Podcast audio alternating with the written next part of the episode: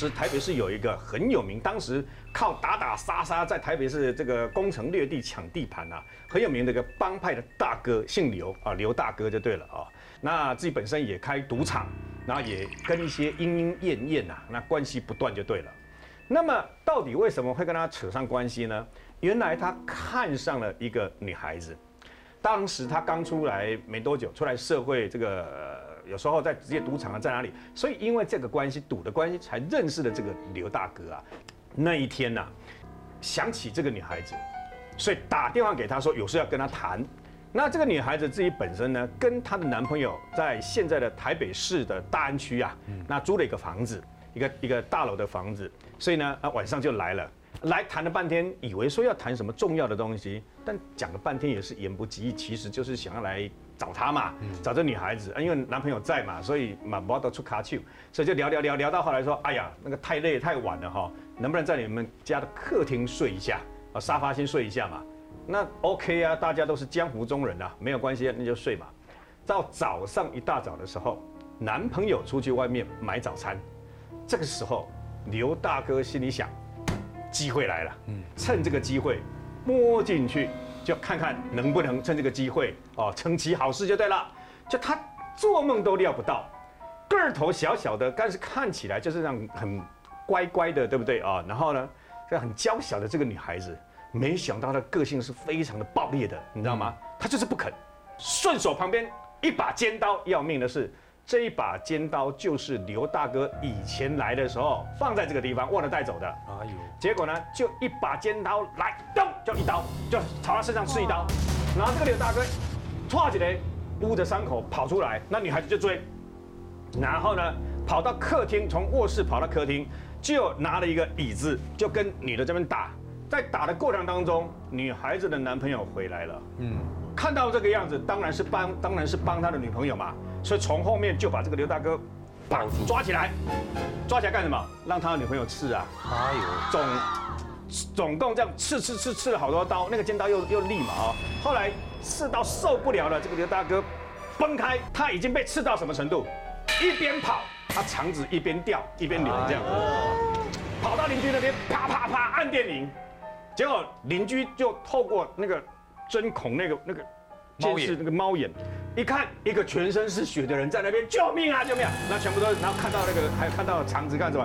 后面还追出两个人出来，邻居死都不肯出去，你知道吗？我怎么可能这个时候开门呢？开门开什么玩笑？连我一起砍啊，你知道吗？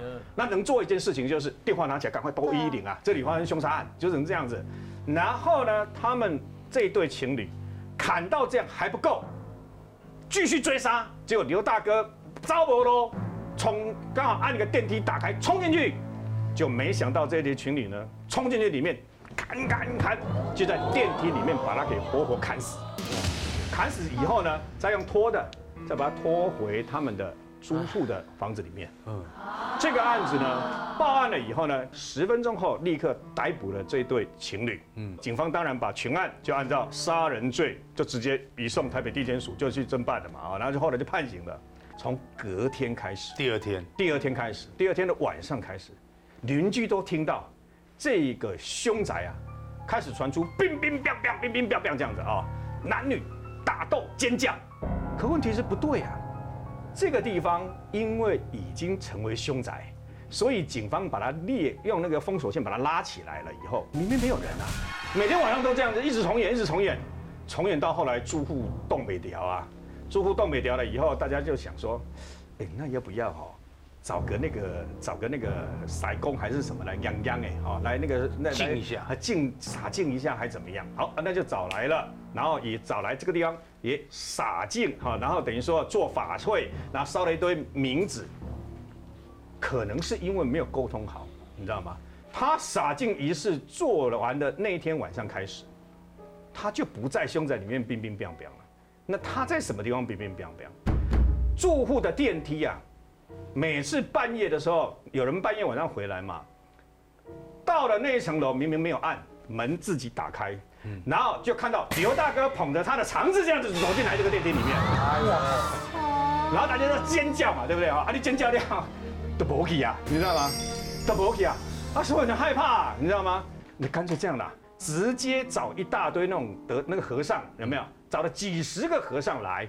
做几拜念经三天三夜，一起把他超度，然后拜托跟他说明白哈，跟他讲清楚，说明白。呃，这个杀你的人呢，已经已经被等于说啊抓走了，拜托你不要再闹我们，不要再闹我们了。高家照顾照顾掉，对吧？哈，刘大哥从此以后再没有出现在这个电梯里面了，怨气才散。没错，哎，我这个客户呢，他投资他朋友在内湖的一个建案，但是呢，他朋友呢，他朋友叫老我们叫老蔡好了。哦，这个老蔡呢，他原本这个内湖啊，这个房子呢是老蔡他们一家人自己自住的房子，嗯，地段也很好。嗯，这个老蔡啊，就灵机一动，就想说呢，我要把拆这个房子呢，把它拆掉，然后呢，找朋友来合资盖大楼，盖一栋，哎，对，盖一栋大楼。好，那我这个朋，我这个客户呢，也投资了五百万进去了。那老蔡呢，就这样，因为老蔡本身在做生意啊，也有人脉啊，然后他朋友呢，也看到这个地段呢，也觉得非常好，所以每一个人呢，哦，这个五百，这个三百，这样集资起来呢，也将近快要一亿了。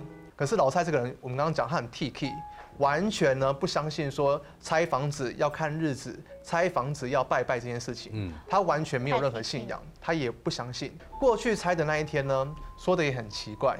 他那个房子旁边啊，平常老蔡是一个很有一个很有洁癖，连动物呢，他因为他对动物过敏，他根本也不会养任何动物。结果他们家呢，老家那个地方出现了旁边有四只小猫。蚊子，蚊子啊，蚊子啊，对，是小猫，小猫了，小猫也好看啊。四只小猫呢，刚好就在他要拆房子的那个。房子的旁边，他们有看到一个小猫，可是你知道那个老蔡跟那个工头呢，两两眼这样对看，意思是什么？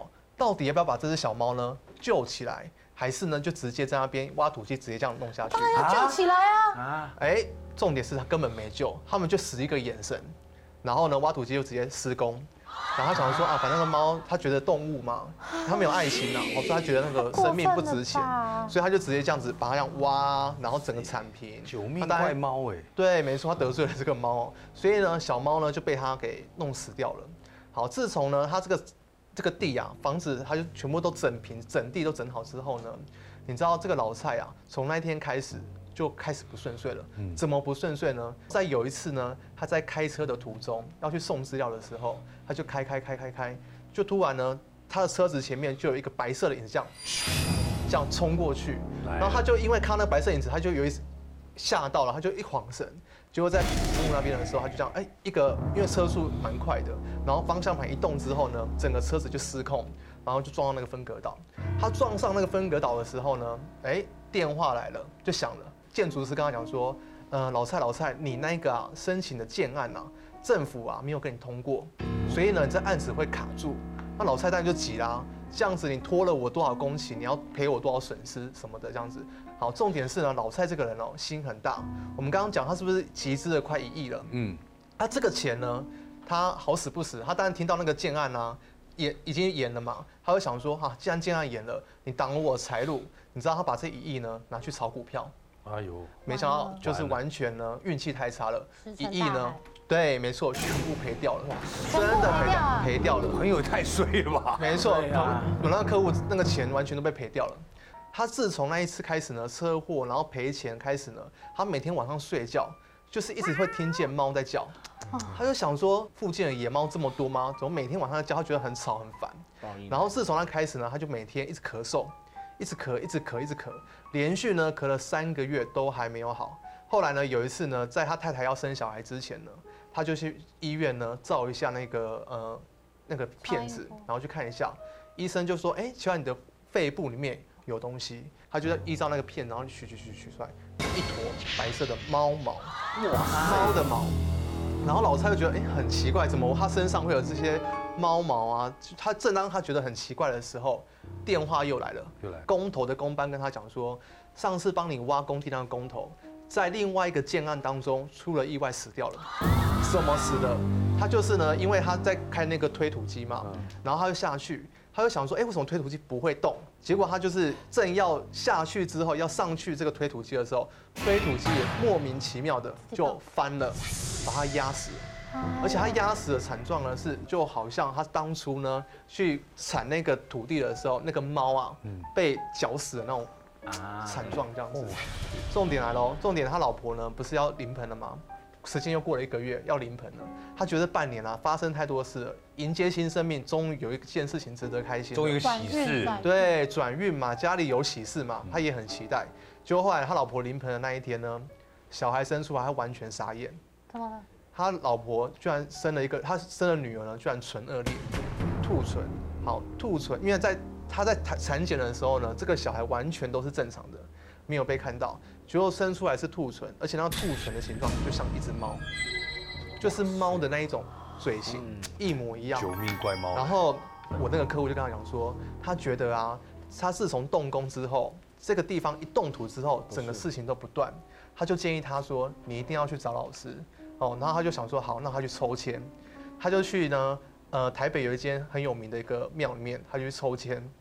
他抽了这个签呢，签师就告诉他说，哦，你这个签呐、就是意思就是说，你当初呢动这个房子的时候，你没有看日子，嗯然后呢，你在动土的时候呢，你伤害了众生，而且你伤害的不仅是众生，有形无形的众生你都伤害了。师傅就跟他讲说，你一定要发愿，你要行善。那后来呢，他就想说啊，因为看到他女儿这样嘛，人哦就是这样，平常很自负、很自私，但是只要自己家人一出事的时候，就会开始要、哦、发心、要发愿了。他就开始发愿什么？他现在开始呢，就是做了一个流浪动物之家。嗯，哦，他就收一些流浪猫啊、流浪狗啊，他发愿。所以我觉得这个故事就告诉我们说呢，很多时候有形的事情呢，呃，看不见的事情不代表它不存在，呃我们还是必须要遵遵照这个礼俗